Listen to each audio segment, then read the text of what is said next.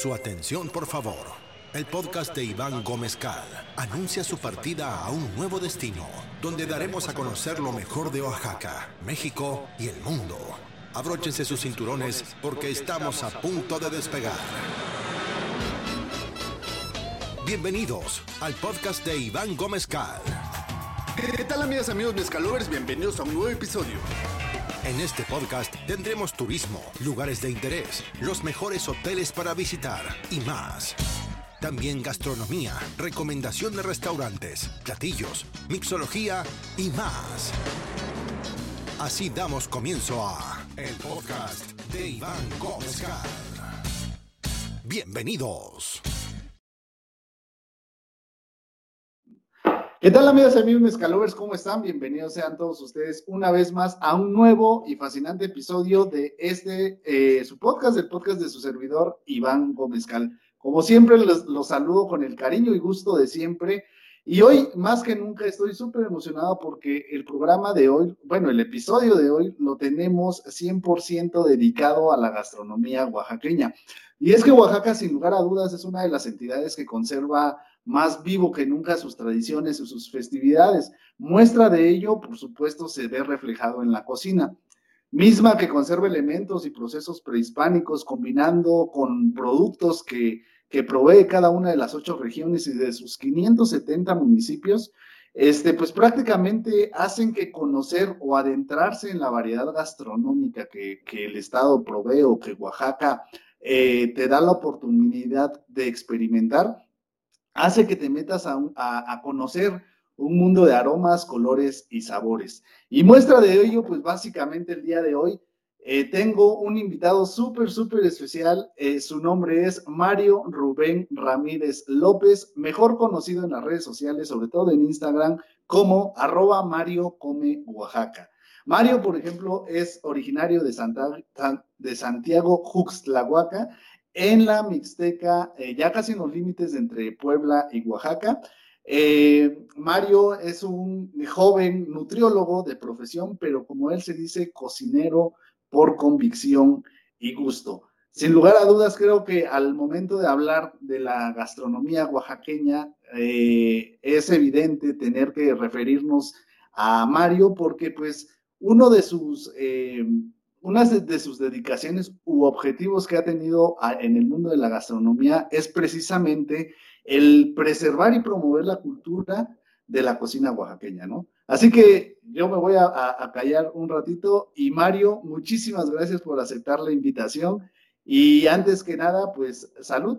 Este, le pedí que se sirviera de mezcal y pues bueno, Mario, bienvenido, bienvenido a, a este podcast que, está inspirado o busca transmitir lo mejor de Oaxaca, México y el mundo. Bienvenido, Mario, ¿cómo estás? Muy bien, pues muchísimas gracias por, por la invitación y qué buena bienvenida todo lo que dijiste, pues ni yo me la creo, pues. No, pues ya hay que creérsela. Y digo, basta nada más conocer un poquito, que digo, eh, para eso hicimos la entrevista, todo lo que has hecho, pues para, para ir conociendo el trabajo de un joven cocinero en ese sentido, para eh, dárselo a, conocer a, toda, a toda la gente, ¿no? Cuéntanos, a ver, Mario, si bien es cierto, todos iniciamos, bueno, ya te presenté y te dije, bueno, les comenté aquí a mis seguidores que eres eh, nutriólogo de profesión, o sea, originalmente estudias nutrición, pero quiero pensar que en el camino eh, viste el mundo de la cocina o quiero que nos cuentes cómo es que de nutrición o cómo combinas, que digo, son elementos o materias eh, intrínsecamente este, compatibles, pero que eh, hoy en día estás más enfocado en el lado de la gastronomía oaxaqueña. ¿Cómo pasó eso de, amar el tema de nutrición y pasar a ser cocinero?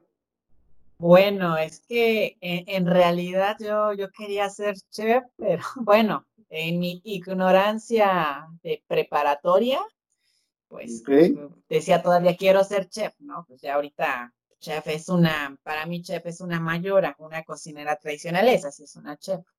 Este, pero en, en, los, ahora sí, ya, ya se puede decir chaborruco, ya en los años 2000 ya se ven lejanos.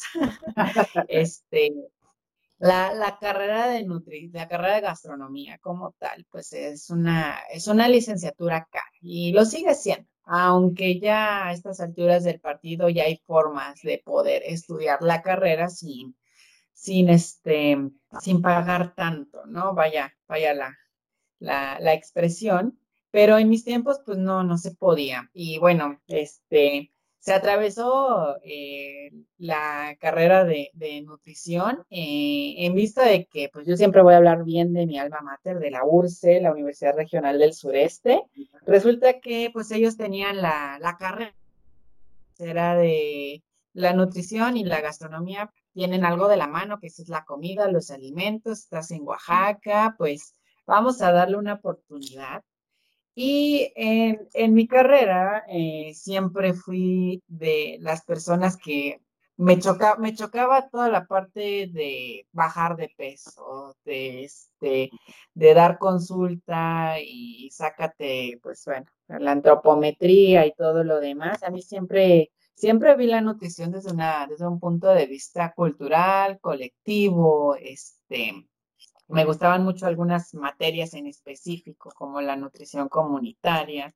Y en el octavo semestre eh, da la casualidad de que había una materia que era tal cual gastronomía y me la dio un chef del Istmo, que estoy muy agradecido con él, se llama Juan, eh, Juan Carlos, es un chef del Istmo y pues la verdad sí se veían a una distancia abismal entre mis compañeros y yo era de lo de que no quiero hacer equipo con nadie, quiero hacer el trabajo yo solito. Y, sí. este, pues la verdad ahí echa a perder muchas cosas en esa clase. Me acuerdo muy bien que tenía, nunca en mi vida había cocinado pato y como teníamos como cátedra libre, dije, yo quiero cocinar pato y quedó una porquería, me acuerdo muy bien. Pero ese, ese chef me dio, ese chef me dio la oportunidad de desenamorarme de la gastronomía, así lo digo, desenamorarme, quitarme el antojo, o sea, porque pues ya sabemos que la, vida de chef es, es, este, es mala, no es la más saludable que digamos, y, este, y pues me fui con él a varios eventos, trabajé en su restaurante un tiempo, claro, no trabajé en el aspecto de que de su chef o de tu por tú, no, sino desde cero, ¿eh? desde lavar trastes, desde cortar, picar cebolla, estar en el mise en place que le dicen, Inclusive, este, ya con el tiempo, ya que me titulé, que debo decirlo de que me titulé con mención honorífica, con todos los este, palmares y los diplomas y cuanta cosa. Este, y, y, cuando terminé la carrera, abrí este, una juguería muy linda enfrente de, de, ahí se fueron todas, todas mis becas ahorradas. Fue así como que echando a perder se aprende.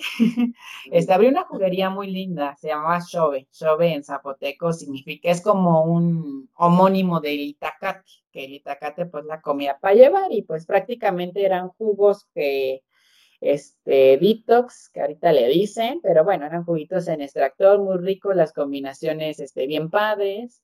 Y pues ahí estuve en mi etapa de emprendedor como año y medio aproximadamente, hasta que me volvió a hablar mi escuela, mi universidad, oye Mario, ¿quieres regresar a dar clases? O sea, y pues terminé dando la materia de gastronomía, pero bueno, ya la enfocaba este, de manera nutricional, o sea, ya era como otra, otra visión, porque pues resulta de que pues a mis colegas nutriólogos algunos, no todos, este, se enfocan tanto, tanto en las calorías que pierden la noción que un humano promedio, una persona promedio no está contando las calorías, sino que está pensando en qué va a comer, ¿no? En la parte sabrosa, cualitativa, cultural, tradiciones, mercados, etcétera.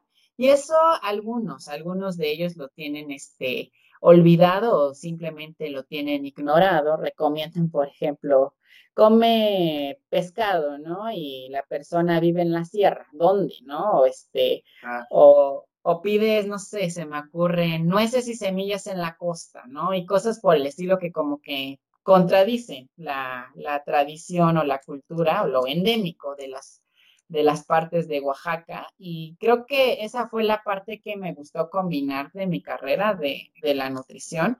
Eh, yo, yo pienso que eh, no eres lo que comes, es más que nada la cultura que tienes, eso es lo que te va a regir, eso es lo que vas a comer y de ahí tienes que crear un plato correcto, una alimentación adecuada con lo que tienes, con lo, con lo que tienes a tu disposición, no tienes que buscarle tres pies al gato.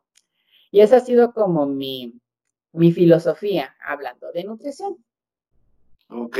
Oye, pues eh, fíjate que en, en, ese sentido, digo, yo, mi familia es de una comunidad aquí muy cercana del valle, que es Matatlán. Y ahí, la verdad, eh, yo, personalmente he estado, eh, me di cuenta de que mucha de la gastronomía, sobre todo de, de esa comunidad, que no ha sido muchas veces explotada. Es decir, muchos platillos que ellos consumen eh, que esa comunidad consume, difícilmente los veo, ¿no? En restaurantes.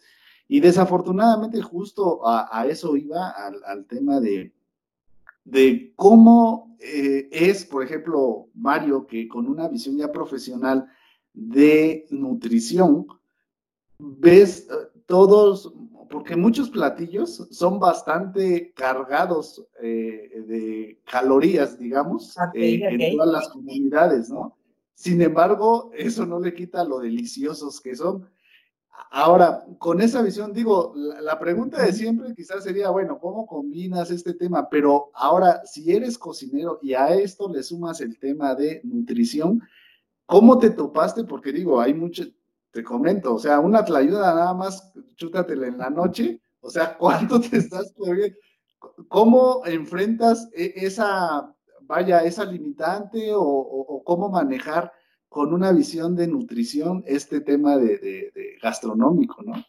Pues muy, muy interesante tu pregunta, porque muchos de esos platillos que la gente, los nutriólogos, o los nutris, que yo les digo, que son los que no se actualizan, este, son platillos que tienen una función específica, que es un platillo de fiesta, es un platillo que esporádico, como los moles, los tamales, etcétera. Eso solamente te son en fechas específicas y es para toda la comunidad. Y ahora bien, este, medios de la tlayuda, eh, ahí la tlayuda tengo un pequeño conflicto porque la tlayuda no es el platillo en sí, eso ya es una invención, es una creación. La tlayuda era parte del itacate de los, de los hombres campesinos cuando se iban al monte, al, al campo, y pues era algo fácil de comer que no necesitabas calentar y ya lo rellenabas con lo que tú quieras. Ya la tlayuda con el paso de los tiempos, pues se fue generando pues en el platillo que ya conocemos los oaxaqueños.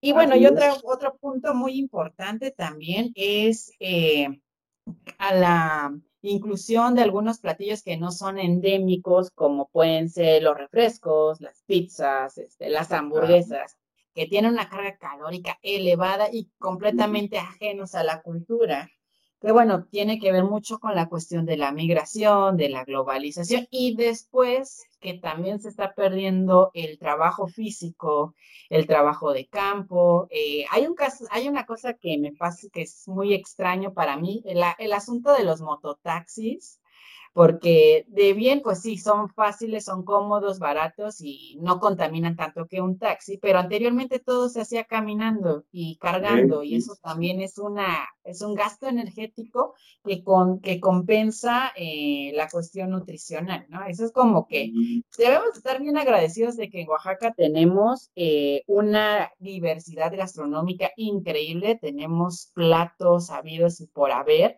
que yo inclusive hay cosas que ni siquiera de mi propia región conozco todo. Y son muy nutritivos y este y no le estamos sacando el provecho, bueno, cuestión también de mis colegas que siguen recomendando salmón y leche light, este, que son cosas que también deben de, de, tomar en cuenta, ¿no? Que la cocina oaxaqueña es muy rica, muy diversa, muy nutritiva y esos platillos que dices son específicamente para fiestas, no son como me voy a comer un mole negro diario. Obviamente si eres turista, vas a querer probar de todo, que se entiende que vienes de paseo, ¿no? Y que también el turismo gastronómico es importante, ¿no? Pero pues como oaxaqueño, pues no, no estamos este, comiendo mole todos los días. Bueno, al menos un mole negro todos los días, pues no. Sí, de hecho, pues es muy común el tema de que o sea, venir a Oaxaca y estar a dieta es completamente imposible, pues, ¿no? Porque sobre todo eh, siendo eh, visitante o, digo que también es el objetivo de este programa, eh, invitarlos cuando la pandemia pase, cuando ya todo se regularice, a, que vengan a conocer a, Oaxaca en todos los aspectos, en su cultura, su diversidad, su arquitectura, historia y por supuesto su gastronomía. Y es que en ese sentido, este, pues sí, o sea, todas las personas que, con las que he tenido la oportunidad de convivir, que vienen de visita, pues llegan a lo mismo. O sea, en Oaxaca venir y si vienes a dieta es netamente imposible. o sea, o sea, ¿a qué vienes a Oaxaca? Pues, si, vienes a Oaxaca, mejor dicho, si vienes a Oaxaca y no pruebas su gastronomía, es como no haber venido prácticamente, ¿no? Porque es uno de los estandartes eh, este, cúspides de, de Oaxaca. Eh, no por nada ha sido considerada ya patrimonio de la humanidad la gastronomía oaxaqueña. Entonces, eh, en todo ese sentido, eh, todo este marco que, que, que, ha generado la gastronomía oaxaqueña, pues es importante conocer y comentarle a la gente, ¿no? El por qué y, y, el cómo es que se ha sabido ganar la gastronomía oaxaqueña un lugar en el mundo de la gastronomía, ¿no? Así es, pues es, Oaxaca es entre los ocho lugares del mundo donde tienes que venir a comer y como te comentaba, la, la, la razón importante son, yo creo que dos cosas. Este, la primera, la, la gran diversidad de, de materia prima que tenemos y eso se lo debemos pues a las ocho regiones que cada una es diferente en sí, suelos, microclimas, este, ecosistemas, etcétera, y también porque nuestra gastronomía es una identidad cultural, es algo que como nuestra lengua o nuestra vestimenta, nuestras indumentarias ya pertenecen, ya, ya es de nosotros y eso mantiene que se preserve. Y te puedo decir otras gastronomías importantes del país, como la poblana, que son nuestros vecinos de acá, Sí, también su gastronomía es imponente, pero lo que pasa con ellos es que ya se convierte en una cocina de museo y ese museo está en un restaurante y solamente lo comes en fechas específicas, ¿no? Como oaxaqueño, este, yo sé que puedo llegar a comer a la casa y hay un mole verde, hay un amarillito, hay un chichilo, que es como que algo que como todos los días. O sea, la cultura gastronómica la tenemos presente siempre.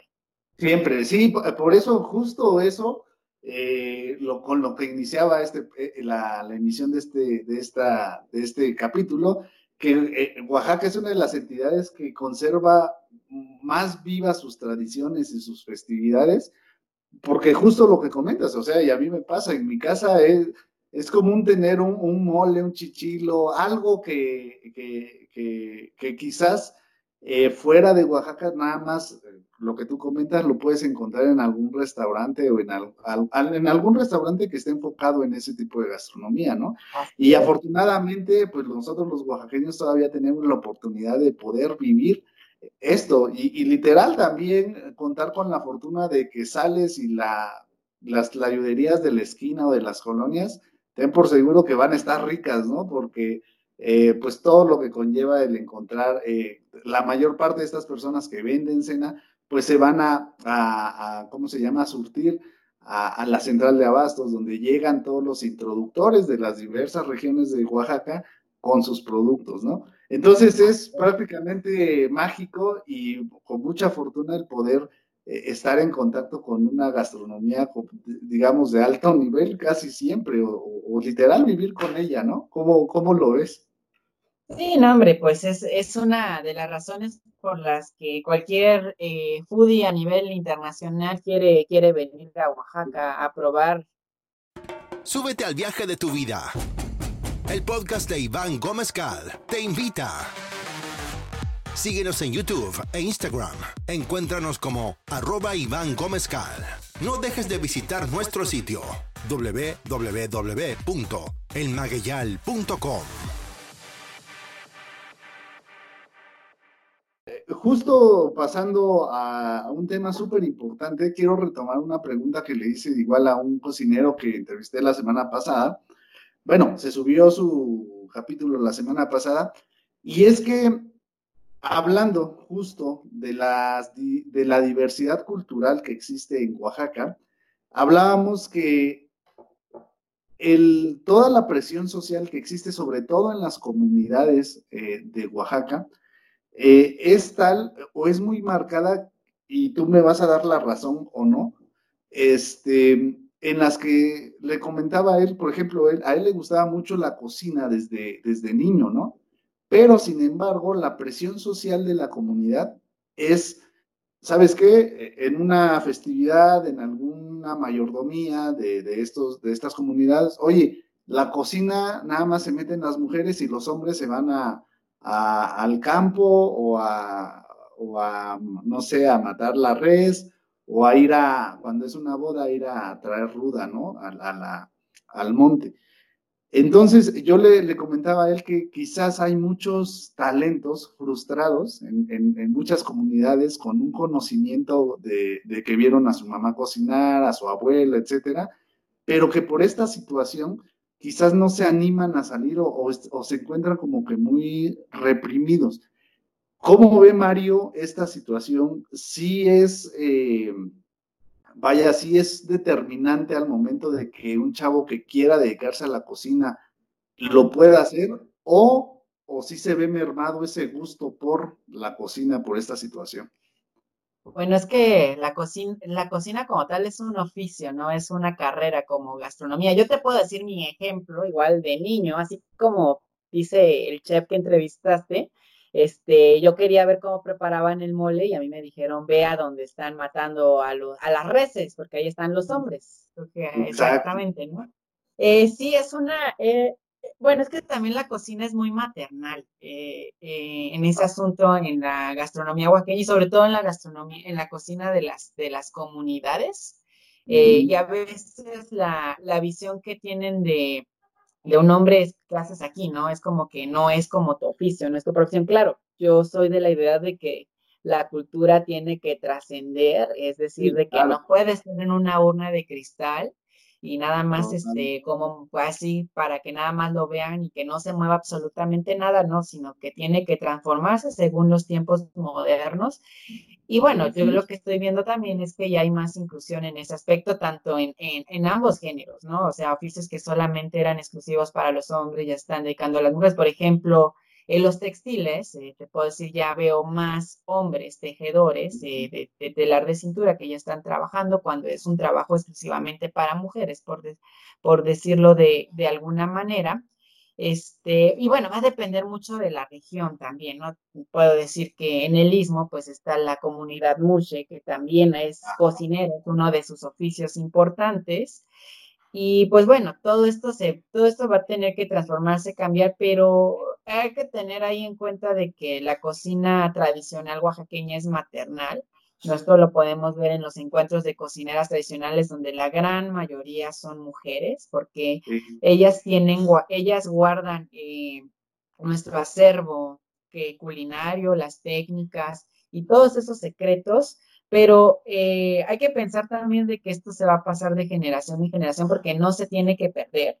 Y actualmente hay muchos hombres que también están interesados en preservarlo, no precisamente chef, porque a veces este, hay como una diferencia de que cocinera tradicional, pues aquí en tu platito y el, el gran chef, pues ahí, ¿no? Yo para mí, este, eh, para mí, cocinera tradicional y chef de restaurante están en el mismo nivel jerárquico porque tienen las mismas funciones que cualquier jefe de cocina tendría. Y pues más que nada sería eso, ¿no? Va esta, eh, ya hay como una nueva generación que está, que está recogiendo recetas, que no están dejando que se pierdan, y eso ya está incluyendo, pues, esta inclusión de los ambos sexos. Ok, sí, sobre todo eso, y, estoy completamente de acuerdo. Yo creo que ya estamos, o sea, ya estamos en esa época en la cual eh, la inclusión y todo, todos estos tabús que se empezaron a generar años atrás o en la época de mis papás, ¿no? Este, pues ya se rompieron prácticamente y hoy en día estoy viendo muchísimo interés de bastantes cocineros, sin ser chefs, están eh, ejerciendo y que también se le está dando el, valor y el lugar que se merecen las cocineras tradicionales que tú comentas, porque sí es algo que siempre me ha, eh, me ha molestado, por decirlo de alguna manera, que es eso realmente, o sea, hay, celebran mucho el mole de un chef, pero de una cocinera tradicional, pues ah, es un mole y está muchísimo, pero mucho más rico, ¿no?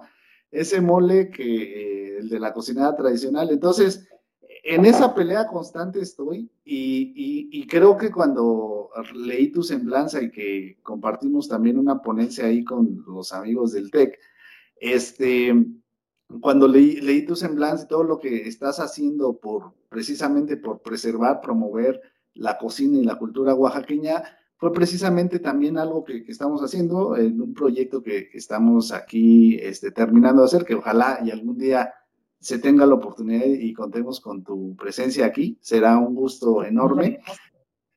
Y, es precisamente eso. Eh, no sé qué pienses al respecto, pero si te das cuenta, la gran mayoría de los restaurantes de Oaxaca, su mejor oferta es un mole. O sea, y, no tengo nada contra los moles, eso es algo delicioso, pero a ver, hay mucho más que moles en Oaxaca. O sea, y, desafortunadamente nada más se concentran en tres moles, negro, coloradito y este y verde si acaso, ¿no?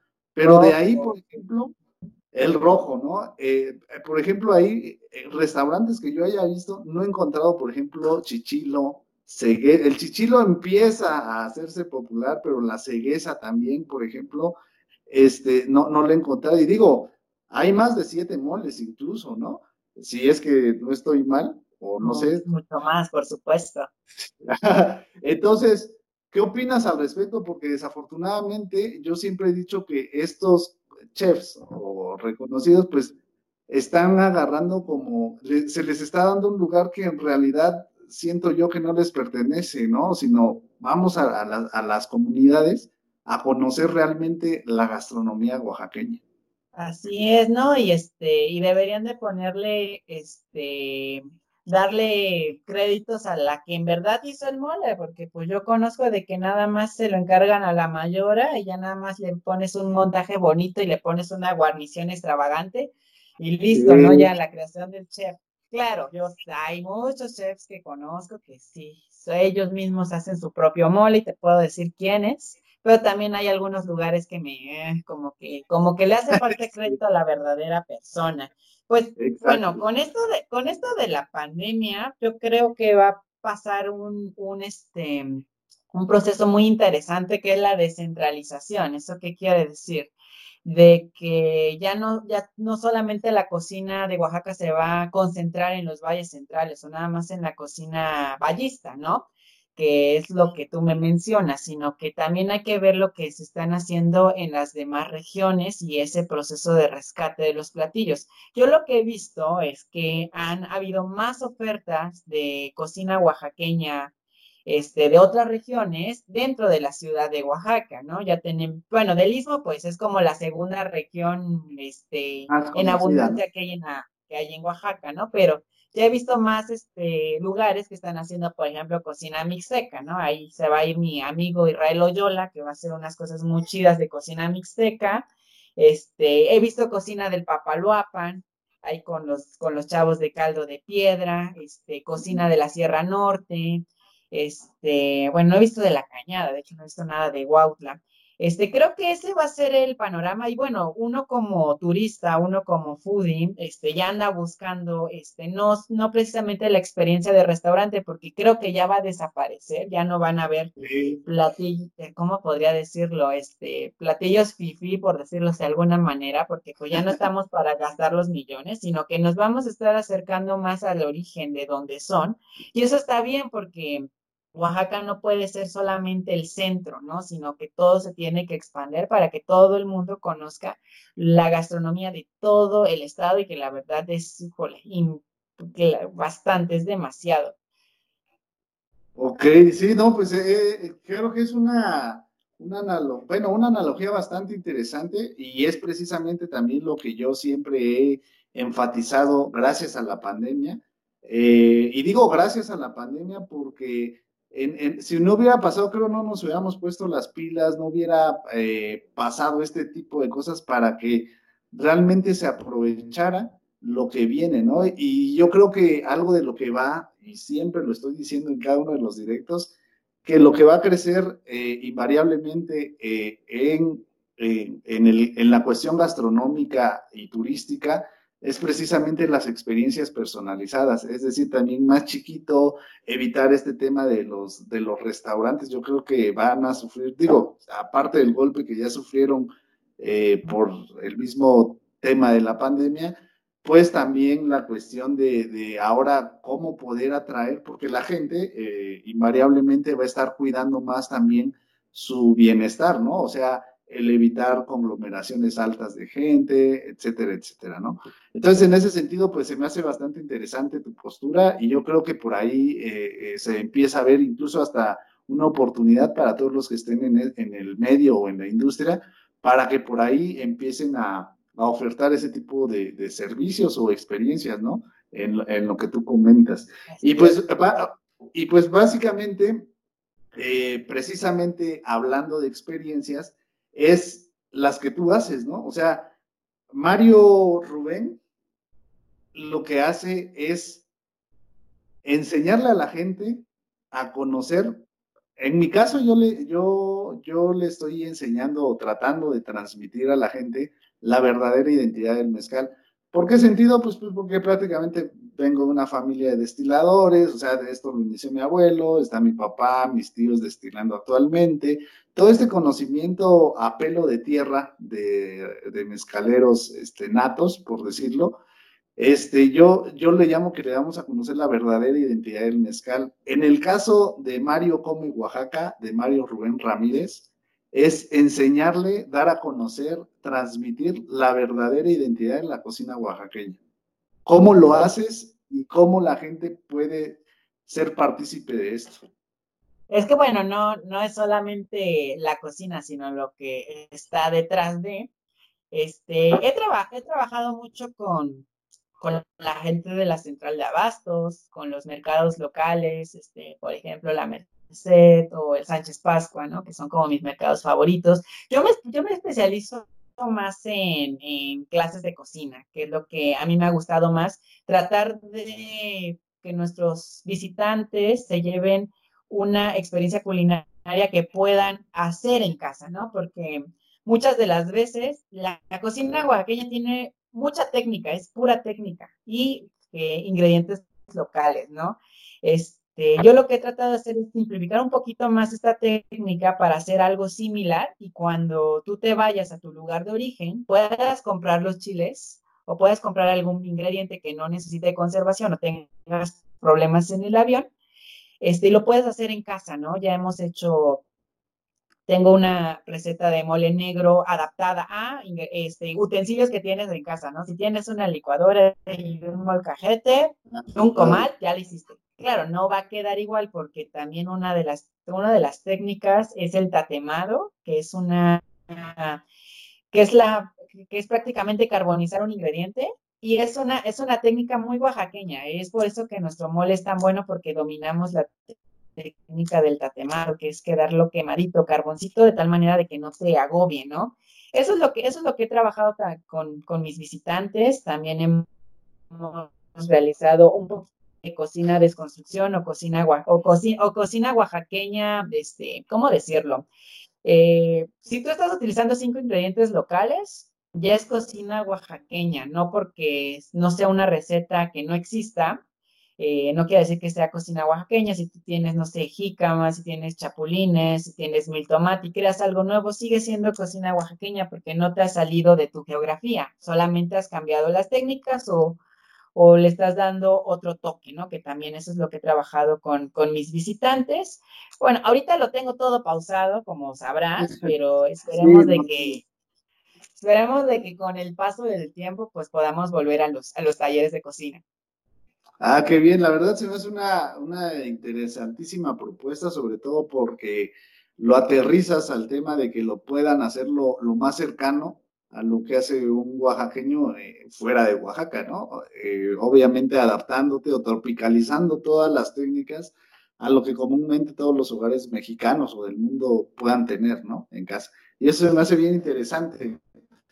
Y pues bueno, Mario, para ir eh, prácticamente cerrando esta, esta bonita sesión, este bonito episodio, eh, nos encantaría, la intención también de este canal es que realmente también los consumidores, los seguidores, conozcan algo y se queden con algo de conocimiento, y es recomendar cuáles son para Mario, ya sea un libro, una serie, una película, un documental, lo que sea, que diga, ¿sabes qué? Para los amantes de la cocina, este libro, esta serie es imperdible. Por favor, nos gustaría, o, Mario, de dónde se inspira, dónde, algo imperdible para los, nosotros los, los amantes, los foodies, los gourmands. Ay, pues mira, para mí imperdible es viajar, es este, hacer tus contactos, eh, tus conectes y poder este, agarrarte de mochila y vámonos a la comunidad X a investigar y a convivir con la gente, dejarte llevar, porque siempre que hago un viaje no lo hago con este, algo programado, ¿no? como de, oh, que llevar es como mi, mi expresión y es lo que es lo que he aprendido muchísimo con ellos. Libros de cocina oaxaqueña, mi favorito eh, sigue siendo el de Diane Kennedy, el de Oaxaca al gusto, que tiene una, una recopilación muy interesante de recetas. Eh, se escribió por ahí de los años 90, este, cuando Abigail Mendoza apenas estaba arrancando, antes de que sea lo que, lo que es ahorita, cuando Alejandro Ruiz apenas va conformando Ese libro es muy interesante porque es prácticamente los orígenes y pues tienes todo lo de las regiones de Oaxaca, muy bien estudiado. Eh, me gusta mucho también, eh, no tiene que ver con cocina oaxaqueña, pero Michael Pollan me encanta, eh, su libro de comer que está buenísimo y también no sé si todavía existe la serie Netflix, pero está muy, muy interesante. Y bueno, esas serían mis recomendaciones. Este, no sé, ¿alguna otra pregunta más? Ok, bueno, no, sí, otra. Evidentemente, pues este canal eh, está enfocado realmente al, tema del, mezcal. Obviamente, algo imprescindible para el mezcal o muy buen acompañante, pues es evidentemente la gastronomía y el turismo. Pero desde tu punto de vista de cocinero, eh, y que, que, has estado inmerso en diversos programas, eh, de proyección de la cultura oaxaqueña y que en este canal lo que estamos eh, promoviendo es realmente profesionalizar, redignificar y recategorizar el tema del mezcal que anteriormente, estarás de acuerdo conmigo, este, estaba subvalorado el tema del mezcal. Entonces, eh, yo siempre he dicho y con datos en la mano, con estudios en la mano, que el mezcal, por ejemplo, tiene para ser tratado mejor que, un vino, porque tiene las más cualidades y características eh, difíciles de conocer o que necesitan gran conocimiento para que te puedas eh, adentrar en el tema del mezcal. Entonces, en ese sentido, eh, como cocinero, ¿qué enfoque o cómo has visto el crecimiento, la aceptación en, otros, en otras culturas, porque entiendo también que has dado clases con diversos, este, vaya, no solamente mexicanos, incluso pues en la, eh, has tenido alumnos extranjeros. ¿Cómo ves, cómo ve Mario Rubén Ramírez López el tema del mezcal en el mundo de la gastronomía? ¿Cómo ha ido incursionando y de qué manera? Uy, no, hombre, qué buena pregunta. Pues antes que nada, el mezcal como la gastronomía, textiles, lengua y todos los demás, es cultura, es definitivamente cultura.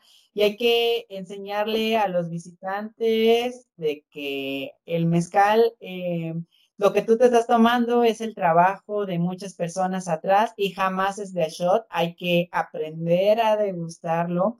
Yo como gastrónomo, eh, eh, yo creo que el mezcal es una bebida que va antes o va después de la comida, pero jamás juntos. ¿Por qué?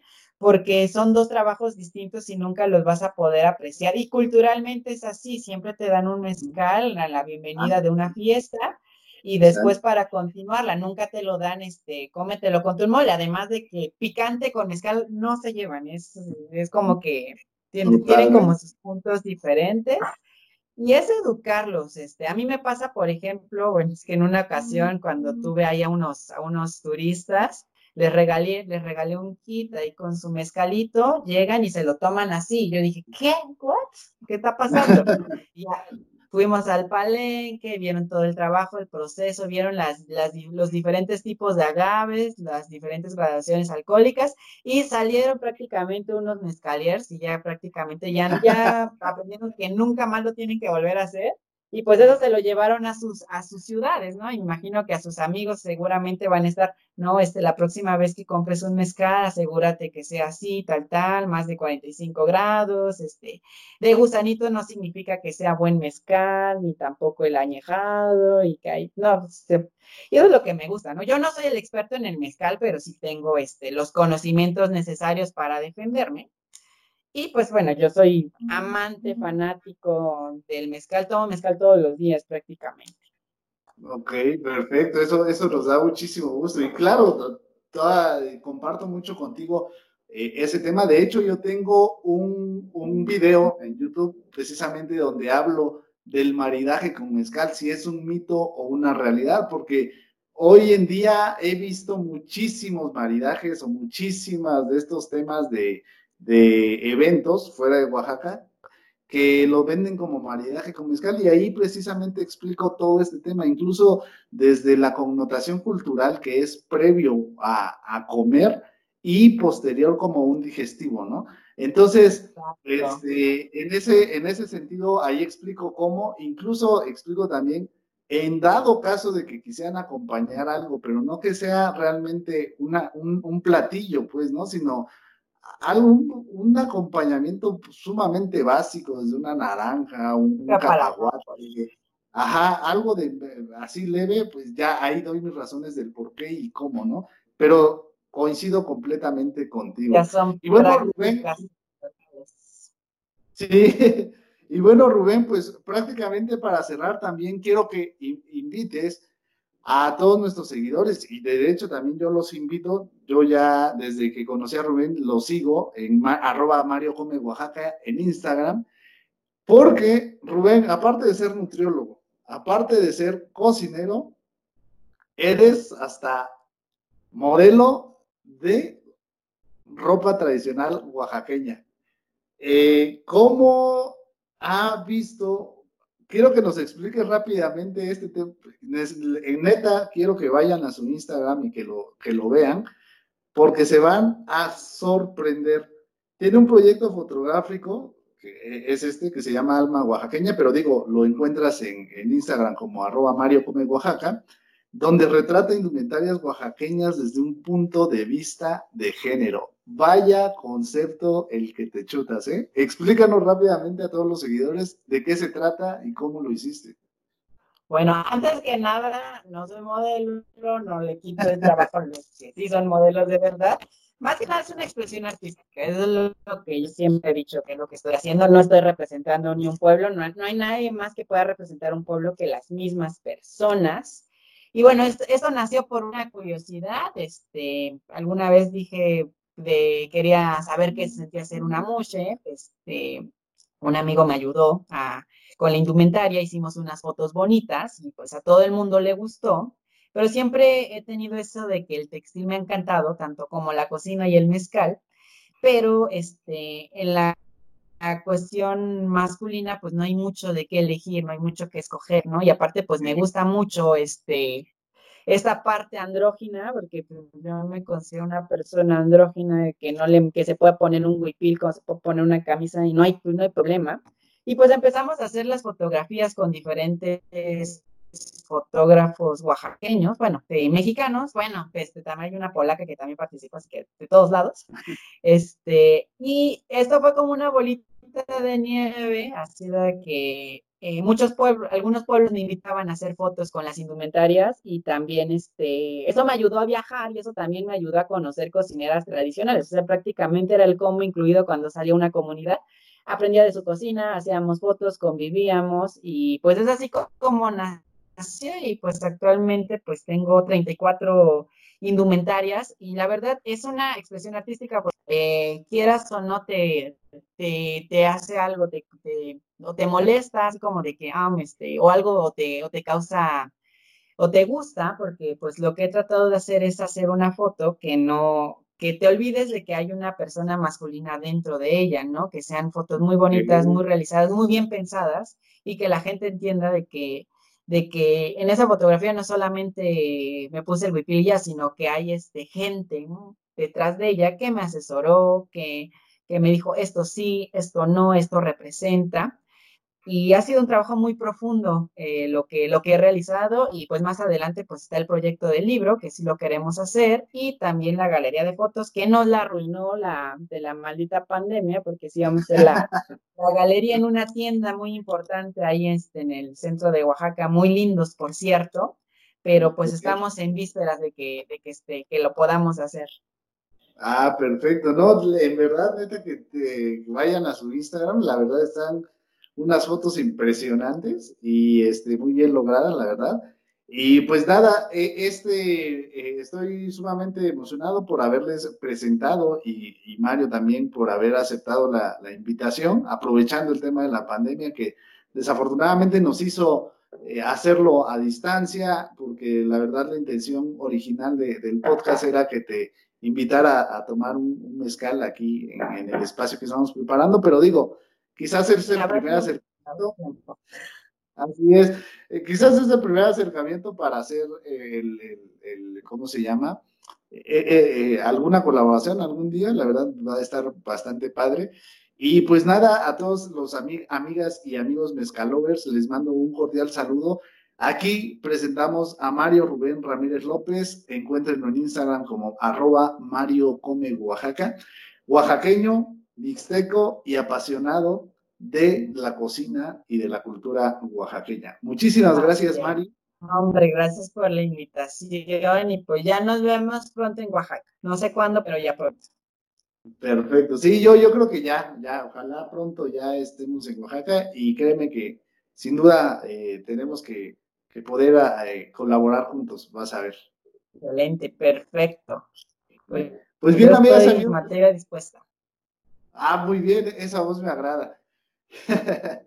pues bien, amigas y amigos de Scalovers, yo no me despido sin antes decirte que disfrutar es no excederse. Nos vemos el próximo capítulo y ya sabes, como siempre, te deseo que tengas muy, pero muy buenos tragos. Nos vemos el próximo capítulo. Chao. Hasta aquí llegamos por hoy. Nos reencontramos en el próximo capítulo de El Podcast de Iván Gómez Cal. Gracias por acompañarnos. Síguenos en redes sociales para enterarte más novedades de lo que hacemos. En YouTube o Instagram, encuéntranos como arroba Iván Gómez Cal. No dejes de visitar nuestro sitio www.elmagueyal.com. Ha sido un placer tenerte en este viaje. Hasta la próxima.